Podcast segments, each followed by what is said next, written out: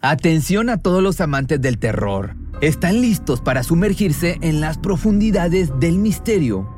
Pues les presento Archivos Perdidos, el podcast que explora las historias más escalofriantes de México. Archivos Perdidos no es solo otro podcast de horror, es una experiencia única que te lleva de la mano a través de historias como si estuvieras ahí mismo, viviendo los eventos junto con los protagonistas. La producción del podcast es impecable, con una narración cautivadora, efectos de sonido envolventes y una música que te sumerge en cada narración. Y si has vivido algo inexplicable, envía tu historia al correo archivosperdidos.genuinamedia.com y únete en este viaje a lo desconocido. Y no olvides también seguirlos en Spotify y Apple Podcast para no perderte ningún episodio. En resumen, si eres un amante de los misterios y las historias intrigantes, Archivos Perdidos es una adición, un complemento obligatorio a tu lista de reproducción.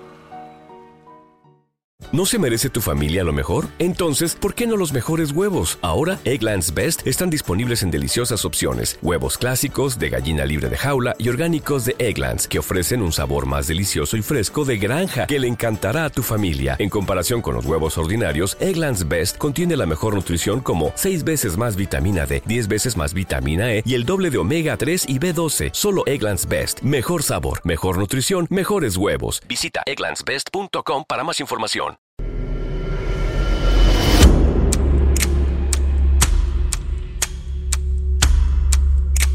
You just, this is what you have, that's what you do.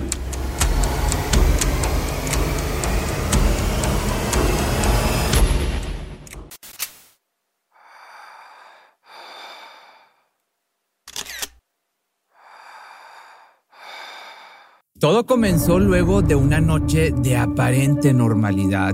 El matrimonio que convivía como de costumbre al interior de una mansión en Durham, esto en Carolina del Norte, no imaginaba que luego de pasar tiempo de calidad entre pláticas y risas, uno de los dos moriría en circunstancias bastante misteriosas. Esta es la enigmática historia de Michael y Kaylin Peterson, una pareja de gran familia compuesta por hijos de él, de ella e incluso adoptados quienes al inicio de la tragedia se mostraron unidos, pero con el paso de los días uno de ellos volcaría sus ojos para señalar al presunto culpable, el hombre al que veía como su padre. La cena del 9 de diciembre del año 2001 se desenvolvía en un ambiente agradable entre la pareja. Él de 58 años y ella de 48, caracterizados por tener una buena relación, eran dos amantes que aún no dejaban morir el romance. Del comedor pasaron a la sala de estar donde se dispusieron a ver una película. Ahí estaban, sobre el sofá, abrazados, disfrutando de un grato momento, relajándose, la pareja del año, el nombre del filme que habían elegido para ver aquella noche. Como ya era tradición, luego del fin de cada película, ambos la discutían y compartían sus puntos de vista. Tenían el gusto por debatir la trama, el guion, las actuaciones de los personajes y todo lo que la rodeaba. Podían sumergirse en su papel de críticos de cine por horas. De esta manera, la conversación se trasladó hacia el jardín, Abrieron una botella de vino y se sentaron frente a la piscina. Se respiraba una atmósfera de tranquilidad, solo sus voces y el sonido del agua de una pequeña cascada. Un poco más tarde, ella tomó un Valium, como lo hacía todas las noches. Cuando el sueño la alcanzó, se levantó de su silla, le dio un beso a su esposo y caminó hacia la entrada para dirigirse a su habitación. Por su parte, Michael permaneció en el lugar, sumergido en sus pensamientos, mirando hacia el horizonte, prolongó ese momento de calma hasta que bebió la última copa de vino. Posteriormente, abandonó el jardín para reunirse con su esposa en la alcoba. Sin embargo, la intención de terminar la noche al lado de su pareja en la cama se vio interrumpida por una sádica escena justo en las escaleras. Era Caitlin tirada en el suelo ensangrentada. Pronto, el 911 recibió la llamada de un hombre exaltado. Mi esposa ha tenido un accidente, aún respira. Esto era lo que se escuchaba agobiado, desesperado por recibir ayuda para auxiliarla. El personal de emergencia se trasladó al lugar esperando encontrarse con una mujer lastimada debido a un accidente doméstico. Sin embargo, lo que descubrieron dejaba claro que había algo más, tal vez un asesinato. El baño de sangre y las manchas salpicadas en las paredes hicieron que el detective Art Holland de la policía de Durham dedujera que todo era resultado de un crimen. Michael era el principal sospechoso. La sorpresa de los hijos al llegar a casa los llenó de incertidumbre. Verla rodeada de cinta amarilla impidiendo el paso a su misma propiedad les heló la sangre. Desde las afueras podían imaginar algún tipo de emergencia, pero nunca les pasó por la mente que su padre estuviera señalado como el presunto asesino. Era el inicio de una pesadilla. Lo que les deparaba el futuro traía consigo una ráfaga de confusiones e interrogantes difíciles de comprender. Esta tragedia había llegado para convertir su vida en una novela de suspenso. ¿Accidente o crimen? Era la pregunta. Fue el misterio del que solamente los Peterson conocían la verdad. Una verdad que ella se había llevado a la tumba y que él guardaría en lo más profundo de su mente. La teoría que señalaba una trágica caída por las escaleras era muy válida. Mezclar alcohol con Valium pudo haber desencadenado esa terrible consecuencia. Sin embargo, las pruebas revelarían otra hipótesis más siniestra. A los pocos días, los resultados de la autopsia ya estaban listos. Este informe puso sobre la mesa una nueva explicación que apuntaba en otra dirección más espeluznante. La víctima presentaba varias laceraciones en la parte de la espalda y cabeza, mismas que habían sido a causa de un objeto contundente, provocando así su muerte debido a la gran pérdida de sangre. De inmediato los ojos de la policía se concentraron en el principal sospechoso, el esposo de la ahora fallecida. Por medio de investigaciones e interrogatorios trataban de descubrir algún motivo que hubiera podido desatar la furia del presunto culpable. Los detectives no iban a parar hasta ver tras las rejas a la persona capaz de haber asesinado a sangre fría. Fue así como en medio de las averiguaciones pudieron conseguir una orden de allanamiento en su domicilio. Comprometidos y con la convicción de encontrar algo con lo que se le pudiese inculpar, ingresaron al lugar, tal vez buscando el arma homicida, algún indicio de violencia u otras pruebas. Finalmente, hicieron un descubrimiento que los dejó perplejos. En ese instante se miraron los unos a los otros mediante una placentera complicidad. No hubo necesidad de emitir palabras para que el silencio fuera sustituido por un solo mensaje, lo tenemos. Tomaron de su computadora todos los archivos que necesitaban, imprimieron un documento y lo dejaron sobre el escritorio del hombre. Salieron de ahí con un nuevo conocimiento. La personalidad de Michael escondía un oscuro secreto. Esta información podía traducirse a un motivo de discusión entre el matrimonio aquella noche del 9 de diciembre. Si eres nuevo en este canal, te sugiero que te suscribas. Hago videos casi toda la semana. Hablo de asesinatos, de crímenes, de música, cosas relacionadas a la religión. Más tarde, cuando Peterson entró a su despacho, lo vio la prueba de que sus más de 2.000 fotografías sexuales y conversaciones en sitios homosexuales, donde jóvenes soldados se prostituían, ya no era un secreto bajo llave. En uno de esos chats se reveló que él y un chico estuvieron a punto de tener un encuentro cachondo. Michael, pues sí, era bisexual. Este nuevo dato dio paso a una serie de conjeturas y acusaciones mató a su esposa cuando ella descubrió su doble vida. Era el argumento de las autoridades. Sin embargo, como respuesta aseguró que entre ellos no había secretos. Ella sabía todo, declaró, aceptando su bisexualidad pero confirmando estar enamorado de su esposa. Por otro lado, existía una hipótesis distinta. La póliza de seguro de vida de 1.5 millones de dólares de Caitlin favorecía a su cónyuge, de manera que su muerte sumaría una fuerte cantidad de dinero a la cartera de Peterson. Parecía que las apariencias en la vida de este hombre lo eran todo. Por un lado, el padre de familia y esposo perfecto, y por el otro, preferencias ocultas que ponían en duda su verdadera personalidad y credibilidad. ¿Realmente se le conocía o cuántos misterios más escondía bajo la manga este sujeto? Michael Peterson nació en el año del 43 cerca de Nashville, esto en Tennessee, en Estados Unidos. Luego de sus estudios universitarios trabajó para el Departamento de Defensa y luchó en la guerra de Vietnam. Esta última etapa de su vida le sirvió como de inspiración para convertirse en el autor de novelas sobre este, sobre este tema.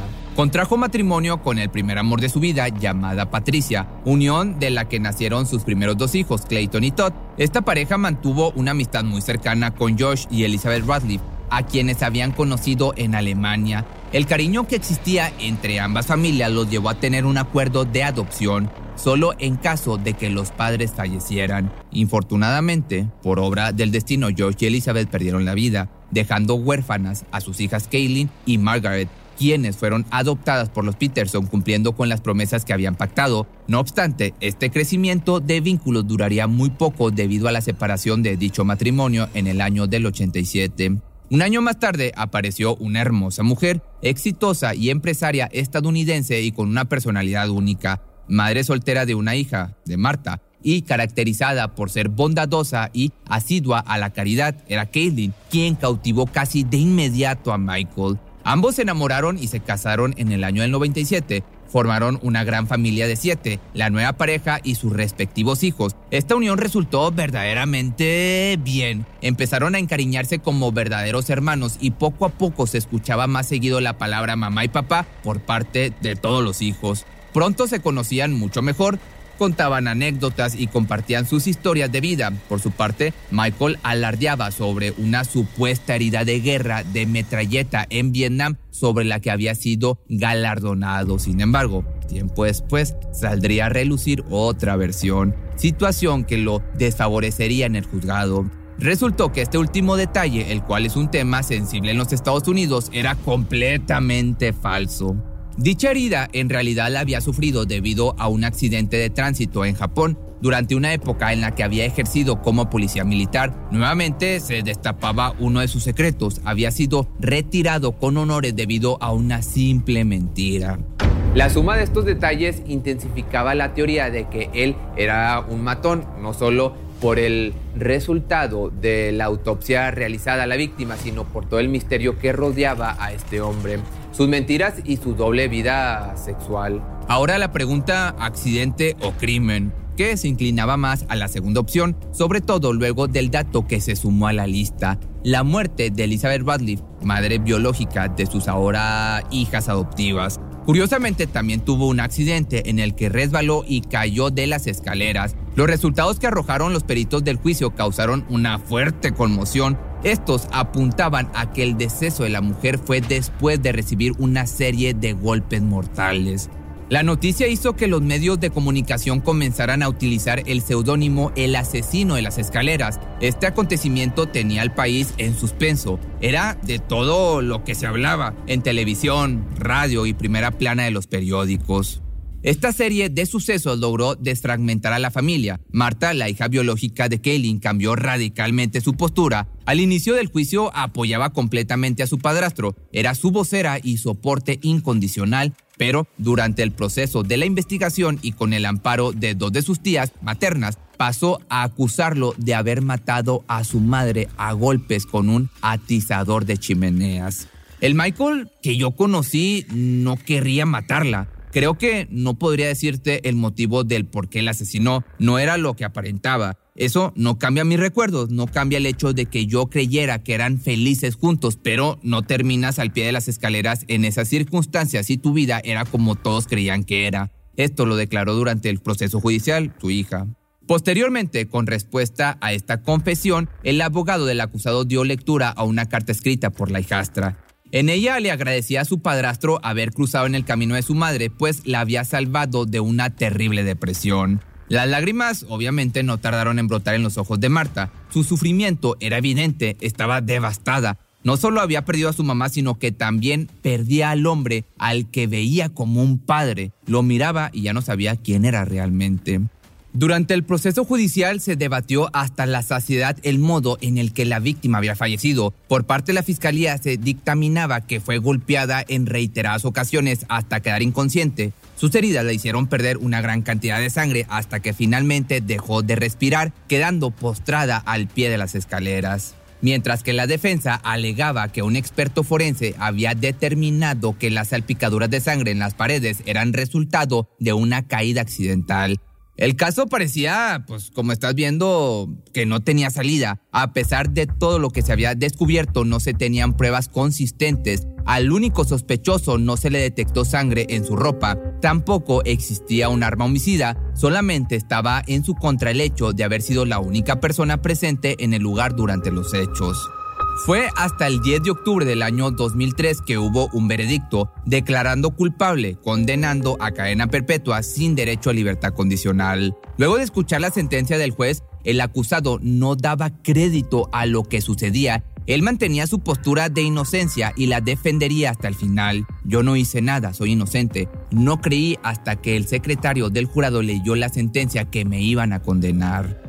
Fue a prisión a pagar por un crimen que presuntamente no cometió, aún y con cabos sueltos en el caso pasaron muchos años hasta que salió a relucir cómo el testigo experto en salpicaduras de sangre había dado un testimonio falso. Gracias a este acontecimiento se le concedió un nuevo juicio cuyo resultado fue su libertad bajo arresto domiciliario. La cárcel es peor que la guerra. La guerra es 80% espera y 20% acción. La cárcel es 100% acción. Esto lo confesó luego de que fuera puesto en libertad. También agregó que entre las rejas vivía bajo amenazas y abusos por parte de los demás prisioneros. Con esta nueva sentencia, en la comodidad de su hogar esperó poco más de seis años para que el asunto diera otro giro inesperado. Había contratado nuevos abogados que decidieron apelar a la doctrina Alford. Esta es una declaración en la que el acusado sostiene su inocencia, pero al mismo tiempo admite que la evidencia existente puede llevarlo a un veredicto de culpabilidad si se llega a juicio. Finalmente, Michael fue sentenciado a 86 meses de cárcel. Sin embargo, fue liberado de inmediato ya que anteriormente había cumplido una sentencia de 98 meses. Increíblemente, la historia no termina aquí todavía. Con el paso del tiempo se sumaron distintas teorías de cómo había tenido lugar ese accidente mortal. Por medio de un canal de YouTube, el vecino Larry Pollard lanzó una alternativa sumamente curiosa en la que afirmaba que Kaylin no había caído accidentalmente al vacío ni había sido asesinada por Peterson. Indicó que las lesiones encontradas en su cuero cabelludo podrían haber sido el resultado del ataque de un búho barrado, estos animales son muy comunes en la zona de su domicilio. Aparentemente pudo haber ingresado a la casa y al ser sorprendido se sobresaltó y procedió a atacar. A estas conjeturas se sumó el testimonio de tres expertos en búhos, quienes dieron crédito a la posibilidad de esta teoría. El abogado David Rudolph comentó que le convencía esta nueva hipótesis, sin embargo, había llegado demasiado tarde puesto a que el juicio ya había terminado. Más adelante, para el año del 2019, Michael retomó su pasión por la escritura y publicó el libro Detrás de la escalera. Este caso atormentó por años a una familia entera. En la actualidad aún existen cabos sueltos y probablemente jamás tengan solución. Lo que sí se puede confirmar es que quien alguna vez fue conocido como el asesino de las escaleras, vive tranquilamente y se mudó a un departamento de un solo piso. Pero si te gustó este video y tienes alguna sugerencia que te gustaría que hiciera, puedes mandarme un correo o escríbeme por Facebook o Instagram.